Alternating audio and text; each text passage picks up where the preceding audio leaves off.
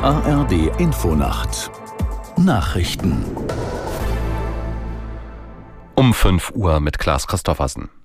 Heute Abend beginnt ein weiterer Warnstreik der Lokführergewerkschaft GDL. Im Personenverkehr sind die Lokführer ab 22 Uhr für 24 Stunden aufgerufen, die Arbeit niederzulegen. Aus Frankfurt am Main, Lars Hofmann. Im Fernverkehr dürften die meisten Züge ausfallen. Ähnlich sieht es bundesweit im Regionalverkehr aus. Aber auch Schüler und Berufspendler müssen sich auf Einschränkungen bei S-Bahnen etwa in Hamburg, Berlin, Frankfurt, Stuttgart oder München einstellen. Die Bahn fordert Kunden auf, wenn möglich gar nicht während des Streiks bis morgen Abend um 22 Uhr mit dem Zug zu fahren. GDL-Chef Klaus Weselski hat inzwischen angekündigt, dass dann rund um Weihnachten und Neujahr bis zum 7. Januar nicht mehr gestreikt werden soll.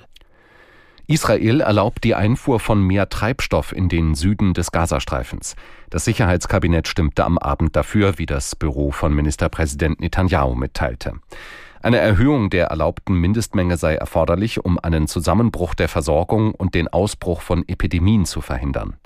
Unklar ist noch, wie viel Treibstoff jetzt in den Gazastreifen gebracht werden darf. Die USA hatten von Israel laut Medienberichten mindestens eine Verdoppelung der Menge gefordert. Krankschreibungen sollen dauerhaft telefonisch möglich sein. Der gemeinsame Bundesausschuss von Ärzten, Krankenkassen und Kliniken will dazu heute eine Änderung beschließen, die dann sofort in Kraft tritt. Lars Fuchs in Berlin mit Details zur neuen Regelung krank schreiben lassen übers Telefon. Das gab es zum ersten Mal während der Corona-Pandemie. Das war aber eine befristete Regelung. Krank schreiben lassen war in dieser Zeit möglich bei leichten Atemwegserkrankungen. Jetzt wird auch diskutiert, bei welchen anderen Krankheiten das übers Telefon möglich sein könnte. Außerdem geht es um die Frage, für wie viele Tage man sich krank schreiben lassen kann. Ärzte sind für diese Regelung, sich übers Telefon krank schreiben lassen zu können, einfach weil sie dadurch entlastet werden und andere Patientinnen und Patienten nicht im Wartezimmer Corona angesteckt werden. Hertha BSC steht im Viertelfinale des DFB-Pokals. Im Zweitligaduell gegen den Hamburger SV setzten sich die Berliner im Elfmeterschießen mit 5 zu 3 durch.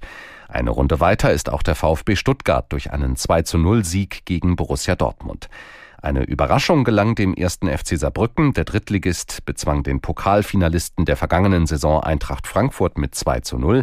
Außerdem gewann Leverkusen gegen Paderborn mit 3 zu 1. Das waren die Nachrichten.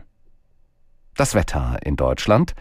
Am Tage in den Bergen Aufheiterungen, nordöstlich der Elbe oft stark bewölkt, dort und im bayerischen Wald etwas Schnee, minus ein bis plus fünf Grad. Am Freitag aus Westen Regen, im Osten eher Schnee, sonst zeitweise heiter, minus drei bis plus sieben Grad. Und am Sonnabend im Osten und Südosten meist trocken, von Westen her Regenwolken, Temperaturen 0 bis 9 Grad. Es ist 5.03 Uhr.